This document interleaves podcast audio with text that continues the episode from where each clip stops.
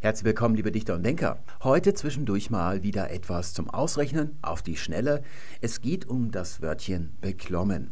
Hier der Eintrag auf der Seite von duden.de, leicht gekürzt. Es geht uns nämlich nur um die Angabe zur Herkunft. Und dort heißt es Spätmittelhochdeutsch beklummen, das zweite Partizip von Mittelhochdeutsch beklimmen. Und das soll die Bedeutung umklammern haben. Ist also eine Ableitung von klimmen.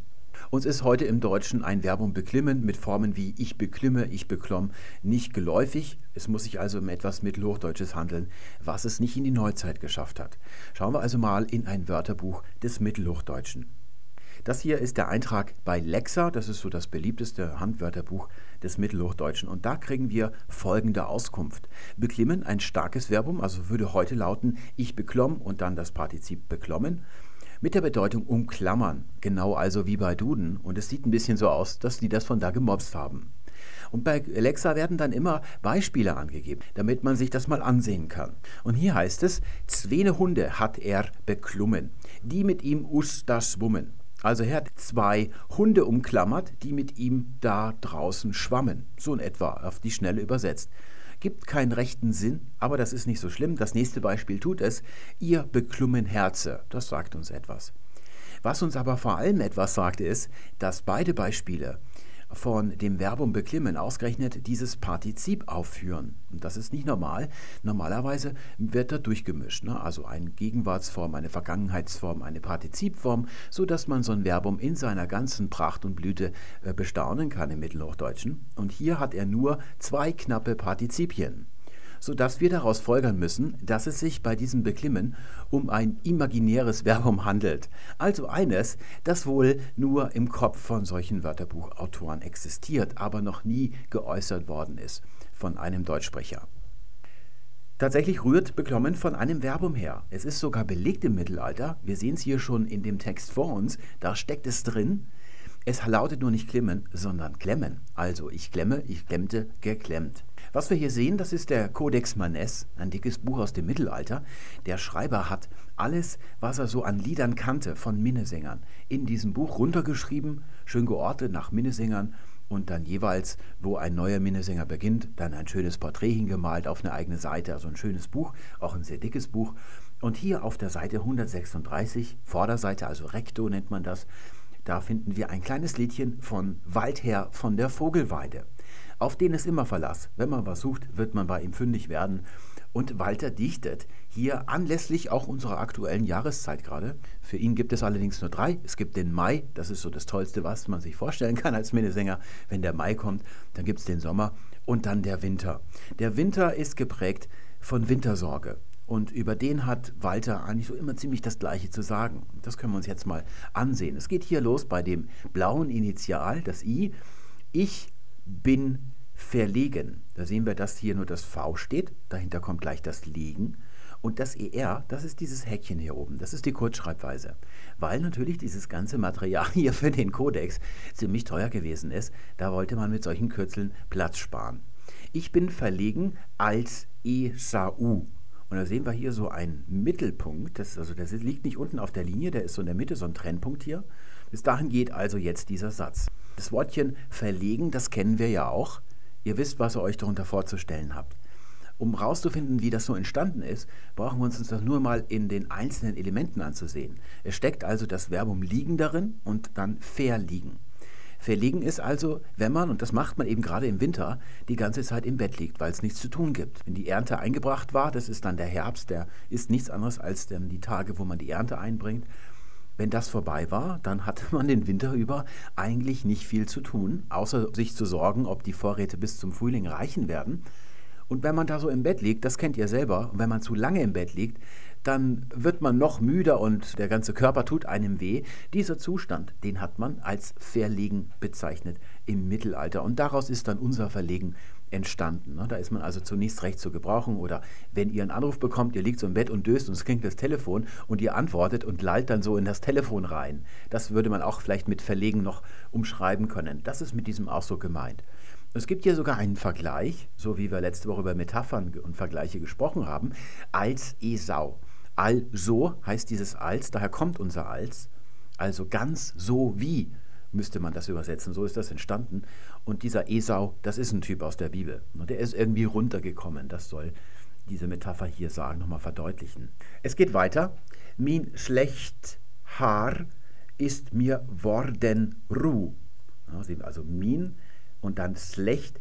Da sehen wir hier dieses lange S, wie das da noch geschrieben worden ist. Das ist also ein S.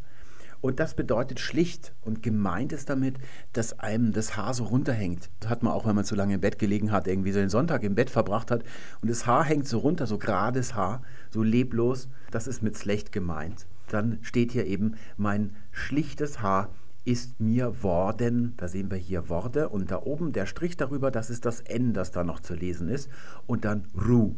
Wenn wir jetzt im Neuhochdeutschen werden diese langen U's dann zu Au, also rau geworden. Das Haar ist spröde geworden. So sieht man eben aus im Winter.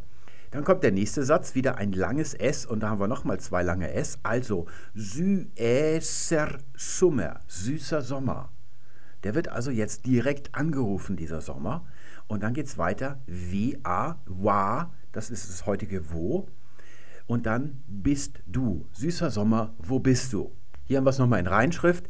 Ich bin also runtergekommen, so gammelig wie Esau. Mein gerades oder mein angekletschtes Haar ist mir rau geworden, ist spröde geworden. Süßer Sommer, wo bist du? Es geht weiter mit dem nächsten Satz hier in der dritten Zeile. Ja, sehe ich gerne Feldgebu. Und da kommt wieder ein Punkt.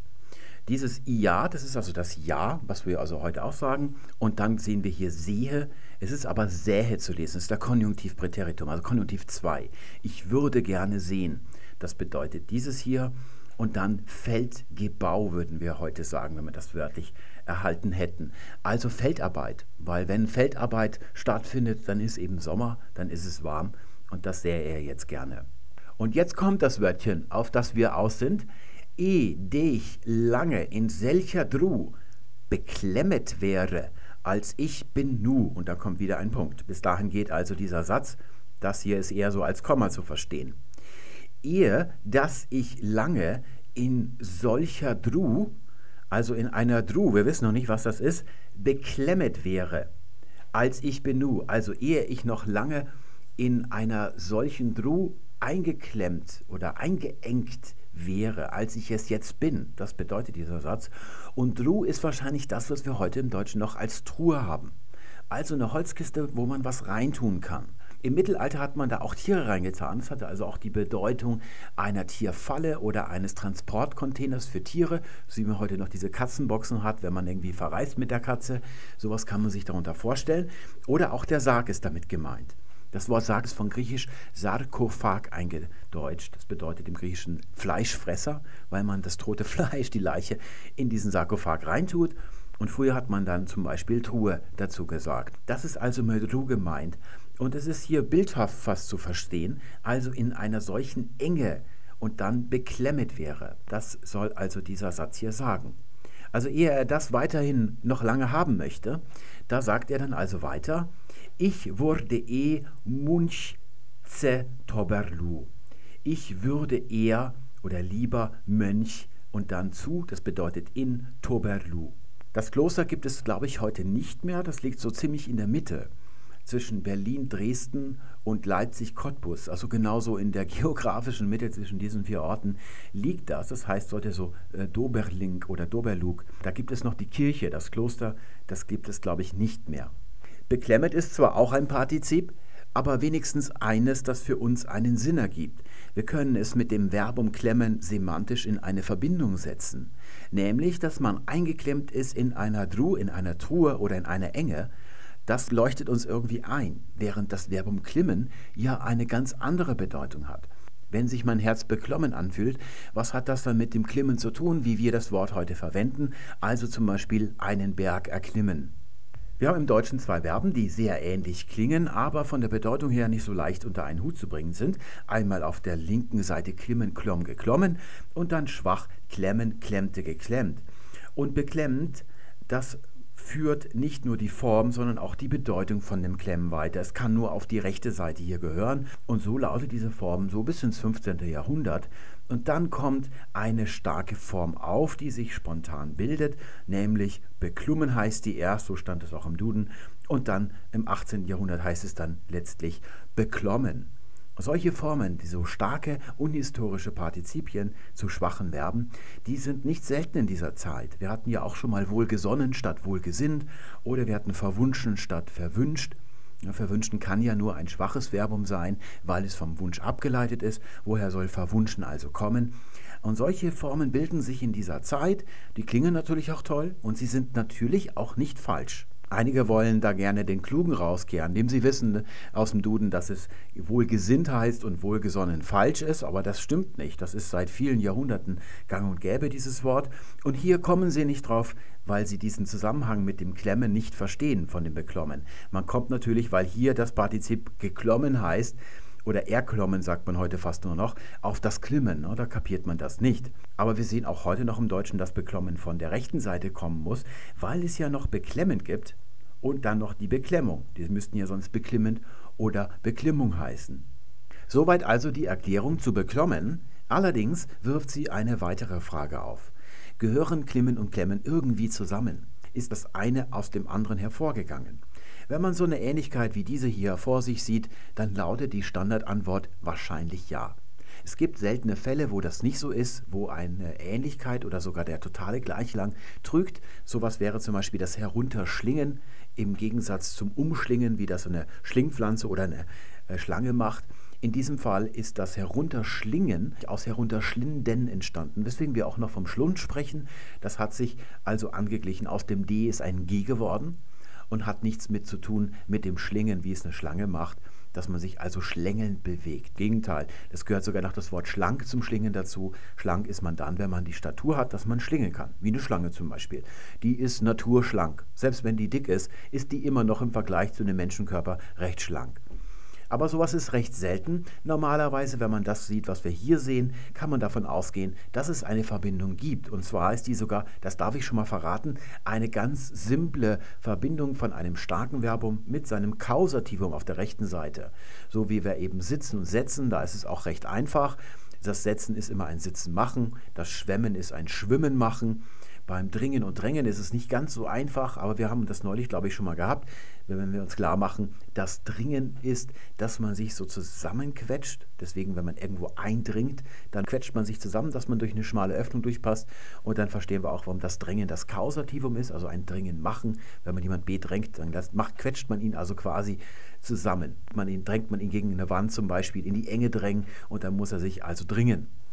Hier liegt das Rätsel nicht in der Form, die ist sehr simpel im Vergleich zu dem, was wir neulich hatten. Da hatten wir das Scheren mal gesehen. In der Form, da gab es Sonderannahmen. Das ist hier alles nicht der Fall. Das Klemmen ist ganz simpel vom Klimmen abgeleitet.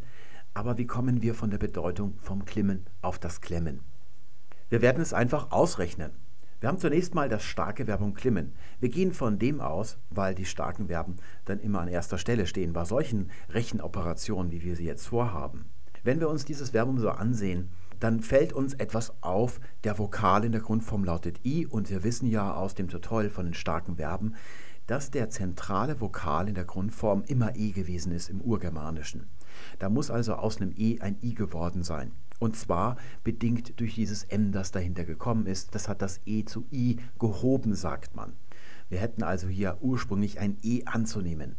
Zweitens fällt uns auf, dass dieses Wort hinten zwei M's hat. Und die Frage lautet jetzt, wer denkt sich sowas aus? Eigentlich keiner, sowas passiert. Und zwar durch Angleichung. Wir müssen also davon ausgehen, dass eines von diesen beiden M's ursprünglich ein anderer Laut gewesen ist, vorzüglich wohl ein Verschlusslaut, also wie BTK zum Beispiel. Und weil das andere ein M ist, also ein labialer Laut, nehmen wir an, dass auch der Verschlusslaut ein labialer Verschlusslaut gewesen ist, also ein B oder ein P wo man also die Lippen einsetzt, deswegen labial. Weil die Konsonantizität ansteigt zum Ende der Silbe, ist das zweite M das B gewesen. Und das sehen wir dann auch im Englischen. Da haben wir nämlich das gleiche Wort to climb. Da schreibt man zwar das B noch, aber man spricht es nicht mehr. Es gibt es auch Tum zum Beispiel, das Grab im Englischen gab es mal früher im Deutschen Tumba, da haben wir also ein B dabei gehabt oder bei Dumm und Damm oder Dambo sagt man als Substantiv haben wir also überall dieses gleiche Schema. Wir nehmen also an, dass diese Form früher mal vor dem Deutschen so geklungen hat im Urgermanischen oder im Westgermanischen, denn in den anderen germanischen Sprachen gibt es das nicht. Unsere Annahmen gehen noch ein bisschen weiter. Wir haben hinten ein B und von dem gehen wir mal davon aus, dass das ursprünglich ist und davor ein M.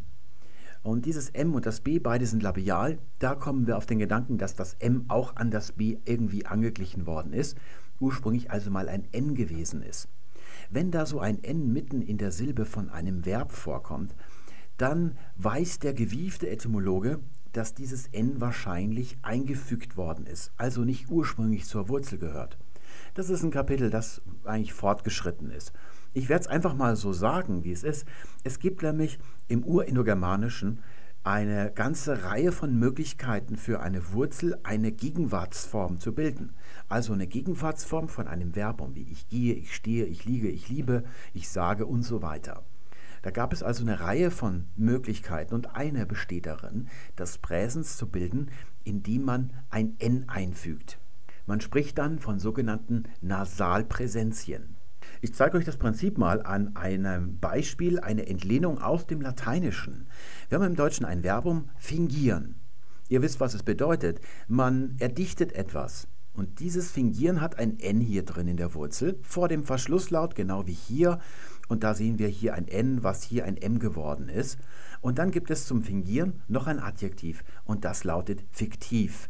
Dem fehlt wiederum das N weil es von dem Partizip Perfekt abgeleitet ist. Das ist ja keine Gegenwartsform, hat keine Gegenwartsbedeutung, also Fiktum. Das bedeutet erdichtet, erfunden, gestaltet und fingieren ist von der Gegenwartsform abgeleitet. Ich gestalte, ich erfinde, ich erdichte und so weiter.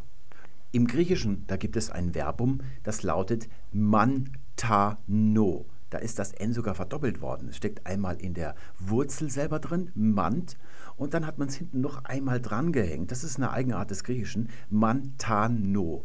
Das bedeutet, ich lerne, ich erfahre etwas.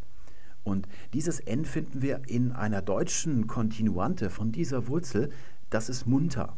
Wenn ich jetzt im Griechischen dieses Verbum in die Vergangenheit setze, also zum Beispiel Aorist, ematon, dann fliegt dieses N wieder raus. Oder im Perfekt memateka, das heißt, ich habe gelernt, ich weiß es jetzt in etwa, da fliegt dieses N auch wieder raus. Und von diesen Formen ist die Mathematik abgeleitet. Das ist eigentlich die Lehre, wie man etwas rausbekommt, wie man etwas erfährt. Ne?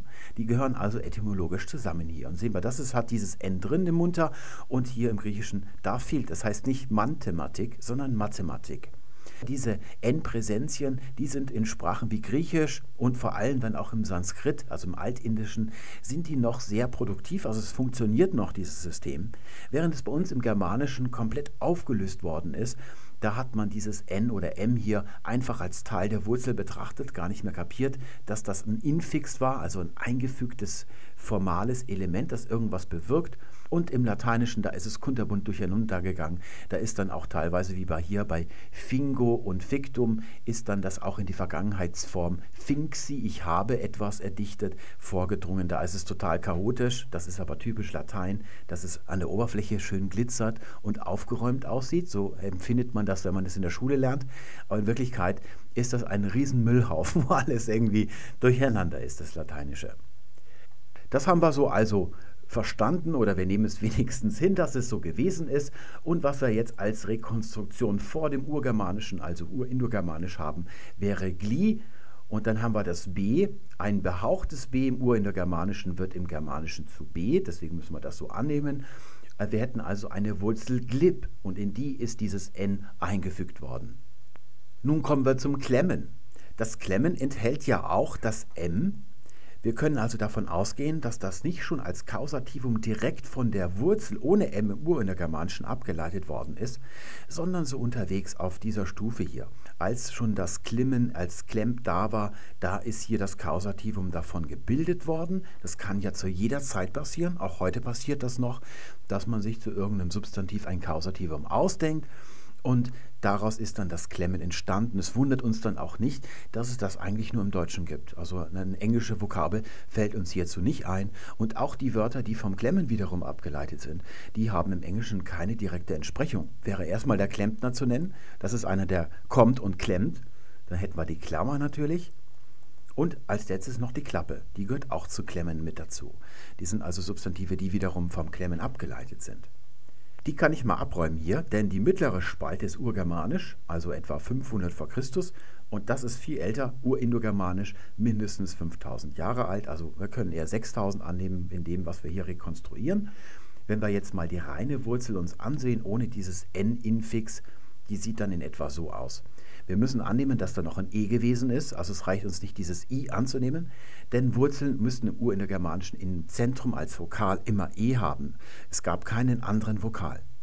Der konnte, je nachdem, wie man in dem Wort betont hat, ablauten zu O, aber das ist eigentlich nur ein Aspekt von diesem E gewesen. Das ist kein anderer Vokal gewesen. Also ein Gleib und Gläub, das ist eigentlich das gleiche Wort. Das kann nicht in der Bedeutung unterschiedlich sein. Wenn wir von dieser Form hier jetzt mal versuchen, ein Kausativum abzuleiten im Ur in der germanischer Zeit, dann würde das so aussehen. Das müsste ich jetzt hier rüber machen und mich dann nach links vorarbeiten. Wir haben hier ein Suffix und das ist das, mit dem diese Kausative ursprünglich abgeleitet worden sind. Das ist ein E und dann so ein J-Laut, der wird so mit einem Kringel geschrieben. Und dieses J verursacht dann hier diesen Umlaut, den wir hier haben. Das ist ja von der A-Form abgeleitet, wird dann zu Ä oder E. Deswegen haben wir hier diesen Umlaut. Und dieses Suffix bewirkt, weil die Betonung da hinten ist, dass das E zu einem O wird. Das hat aber keine grammatische Funktion. Und wenn wir das jetzt ins Germanische vorkurbeln, dann hätten wir da Kleib.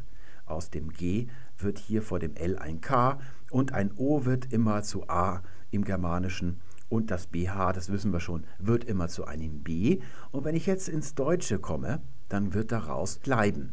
Das gibt es nicht im Deutschen, ist uns nicht geläufig so ein Verbum, aber es gibt noch einen Vogel, der heißt Kleiber. Der muss also nach der Tätigkeit des Kleibens benannt sein und die ist heute außer Gebrauch geraten. Das wäre das Kausativum. Wird also dieses Suffix hier angehängt. Es gibt aber mehrere Suffixe. Kausativa machen also, dass das, was diese Form hier bedeutet, ist das Machen von dem, was die Grundform bedeutet. Wir können aber stattdessen auch mal ein langes E anhängen. Das E ist betont, deswegen wird das E hier, das schwindet. Und das sind die sogenannten Essiva, also die bezeichnen einen Zustand. Das Wort Leben zum Beispiel im Althochdeutschen noch Leben mit einem langen E hinten gesprochen. Das ist also so, dass man eben vor sich hin lebt. Ne? Das ist ein Zustand, der verstreicht dann eben so. Oder zum Beispiel dulden, ne, dass man etwas erträgt, erduldet. Und wenn ich das jetzt ins Deutsche vorkurbel, dann wird in althochdeutscher Zeit kleben daraus. Das ist unser Kleben. Das ist also der Zustand. Eigentlich nur ein intransitives Kleben bleiben. Das ist also diese Zustandsäußerung. Und weil das hier dann auch irgendwann transitiv gebraucht worden ist, ist dieses Kausativum hier außer Gebrauch geraten.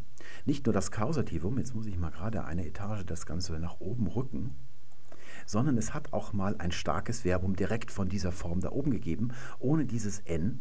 Das hätte dann, oder das hat tatsächlich, belegt im Althochdeutschen Kliban, ich kleb, wie Klebern gelautet. Das war das transitive Kleben, dass man also etwas hinklebt, wie so ein Post-it-Zettel zum Beispiel, die bei mir nach fünf Minuten spätestens immer wieder runterfallen. Das ist mir ein Rätsel, wie andere Leute das machen, dass die kleben bleiben. Bei mir funktioniert das nicht. Und dieses Kleben hat sich also hier ausgebreitet und dieses und dieses verdrängt. Dieses Kleben, diese Form, die sich daraus entwickelt hat, ist auch der Klebstoff zwischen Klimmen und Klemmen.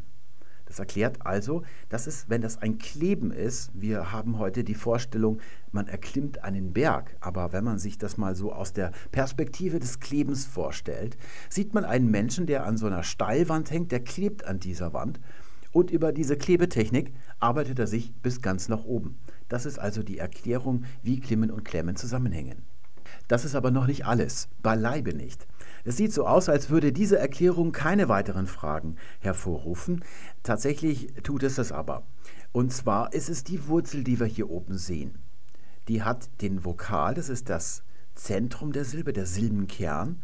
Dahinter kommt ein J-Laut der, wenn das E mal schwindet, so ist das hier, zu I wird. Deswegen schreibt man da diesen Kringel darunter, weil das so etwas Ambivalentes ist. Das gibt es auch bei U. Das schwankt als zwischen U und W. Je nachdem, ob da noch ein Vokal daneben ist, wird das als Konsonant oder als Vokal ausgesprochen. Und dann kam dieser Verschlusslaut, das behauchte B. Und man nimmt an, oder wir wissen sicher, dass dieses B auch etwas Angehängtes ist, also die eigentliche elementarste Wurzel nur dieses Gley da vorne ist. Wir wissen nicht, was dieses B mal bedeutet hat, warum das angehängt worden ist. Wir wissen nur, dass wir zu schönen Wörtern kommen, wenn wir mal was anderes hinten dranhängen. Zum Beispiel seht ihr hier ein T. Wenn ich jetzt hier ein Wort bilde, also so ein Substantiv, ein N-Stamm, so ähnlich wie die schwachen Substantive im Deutschen, also Junge des Jungen, da ist hinten was dran, oder Cicero, Ciceronis, also so ein N hinten dranhänge, auch hier wird wieder das E abgelautet zu O, das hat keine funktionale, also grammatische Bedeutung, dann wird das, wenn man ins Lateinische sich vorarbeitet, zu Gluten dass wir heute im Deutschen Gluten aussprechen.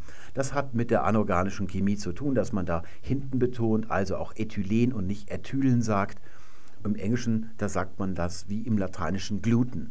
Das ist ja die zweite große Heimsuchung der Amerikaner neben Ebola ist ja Gluten und da haben wir also hier das lateinische Wort für Klebstoff. Das steckt da drin. Das hat sich also von der Wurzel abgeleitet. Jetzt seht ihr, warum mal. Hier haben wir das T, das lässt sich nicht wegdiskutieren. Wir müssen es also annehmen. Also bringen wir das mit der anderen Wurzel Glabe in Verbindung, in dieser Form hier. Und im Englischen ist das entlehnt worden dann. Da haben wir dann Glue, das ist der Klebstoff. Im Deutschen gibt es wahrscheinlich, wir wissen es nicht ganz genau, die Klette als Fortführung und dann natürlich auch noch davon wiederum das Klettern. Da sehen wir also, was es mit dem Klimmen zu tun hat nochmal.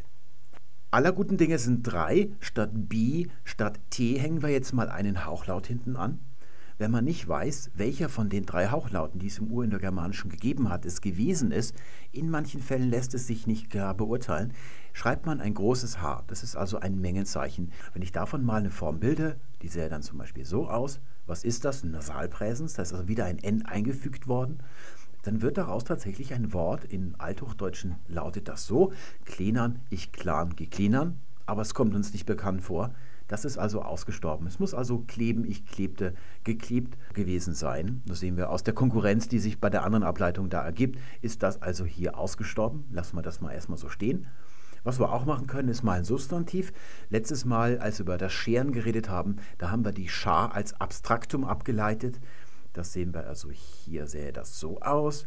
Hinten haben wir das Abstraktum, das Suffix, das dieses Abstraktum ableitet, das H2. Wenn da noch der Vokal da vorne ist, jede Silbe muss vom Vokal haben, dann wird dieses E und das H2, das wird zu einem langen A, also ein Femininum. Die Feminine als typisches Zeichen haben ja dieses A, wie in Pizza, Italia und so weiter. Da haben wir also diese Form hier. Und wenn wir das jetzt mal ins Griechische zunächst mal, mit die Spannung gehalten bleibt, wenn wir das fortentwickeln, wird da im Griechischen Glia draus.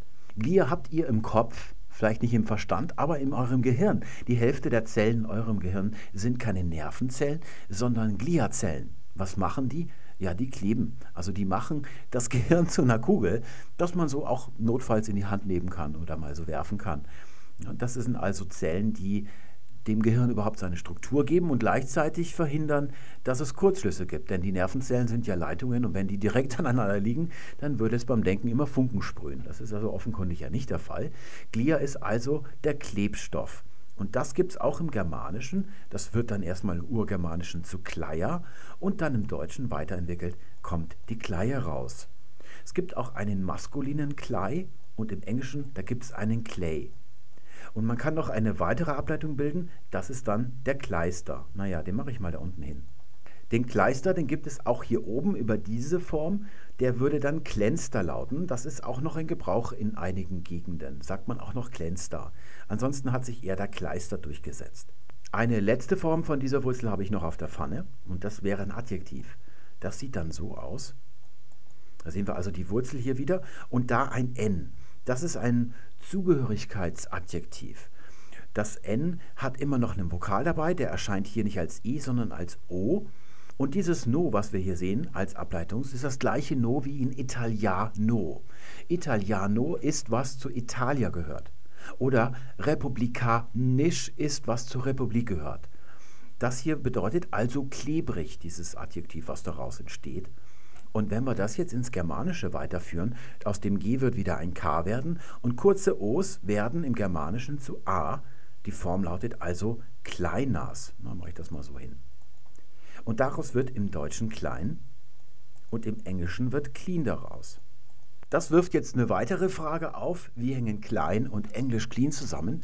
Und die Antwort lautet fein verputzt. Das ist also das, was das Kleinnas im Germanischen bedeutet im Urgermanischen.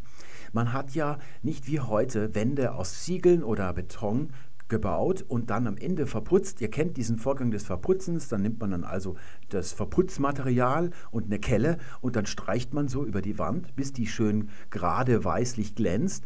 Sondern in früheren Zeiten hat man Wände, deswegen heißen die Wände oder Wand, errichtet, indem man gewunden hat. Man hat erst kreisrund Pflöcke aufgestellt und dazwischen dann mit Ästen geflochten, bis dann also die Wand hochgezogen war. Und die hat man dann mit Lehm verputzt. Das ist der grobe Putz. Und wenn man dann am Ende das auch noch so glatt streicht, wie wir das heute am Ende auch noch machen, das wäre dann der feine Putz. Und das bezeichnet dieses Kleinnas. Deswegen ist es also das, das feine Material, also nicht das grobe, der grobe Lehm mit den Steinen so da drin, sondern das kleine. Und im Englischen ist es dann eben, dass es sauber gemacht wird. So hat sich das daraus entwickelt. An dieser Stelle hören wir mal auf. Man kann ja da immer weitermachen. Ich danke fürs Zuschauen. Alles Gute bis zum nächsten Mal. Tschüss.